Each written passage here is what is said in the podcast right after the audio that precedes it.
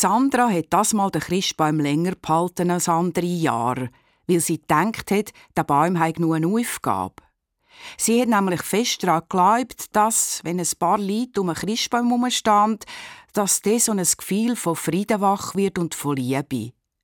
Und sie hat seit der Weihnacht darauf gewartet, dass jemand vorbeikommt und mit ihr um einen Baum herumsteht und das Gefühl weckt. Aber es ist niemand gekommen. Und heute hat sie es aufgegeben und hat Kugeln von den Ästen genommen und versorgt und den Baum forttun. Er hat schon recht gerieselt und Sandra hat nicht getraut, mit ihm durch die Stegen abzugehen. Das hat eine Spur von Tannennadeln gegeben und Ärger mit dem Huber vom Hausdienst. Also hat sie den Baum auf den Balkon geschleift, hat umgeschaut und dann abgeriert. Aber gerade jetzt ist der Huber zum Haus ausgekommen und hat ein riesiges Geschrei verführt. Der Baum hat ihn getroffen, er hole jetzt die Polizei, für so etwas gäbe es Gefängnis. Sandra hat gerufen, der Baum hat ins höchstens gestreift, sie hat es doch gesehen. Ist zu einem Appen und ein paar andere vom Haus ein und es hat Diskussionen gegeben. Pia Egli vom Parterre hat ein Notfallgeferli geholt und der Huber untersucht und eine keine Verletzung gefunden.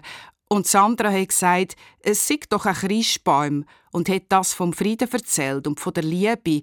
Und der Huber hat gesagt, es sei ja jetzt gut. Kaum wegen Sandras Ansprache. Mehr, weil er sich jetzt voll auf Pia Egli konzentriert hat, wo sie imaginär Wunden so schön verarztet hat. Sandra hat den Baum auf die Achsel geladen und wollte gehen. Da hat ihr der Huber gerufen und sogar ein gutes News gewünscht, nachträglich. Sie hat sich umgedreht und am Huber mit dem Spitz vom Baum voll Eis gewaschen. Nicht extra, aber gleich blöd. Er hat aber nur gesagt, sie soll jetzt gehen. Er mache das mit dem Baum, glaube ich, gescheiter selber. Am Abend sind der Huber und Pia Egli immer noch vor dem Haus gestanden und haben geredet. Und zwischen ihnen ist der Baum gelegen, wie ein müder, zufriedener Arbeiter, wo seine Aufgabe erfüllt hat.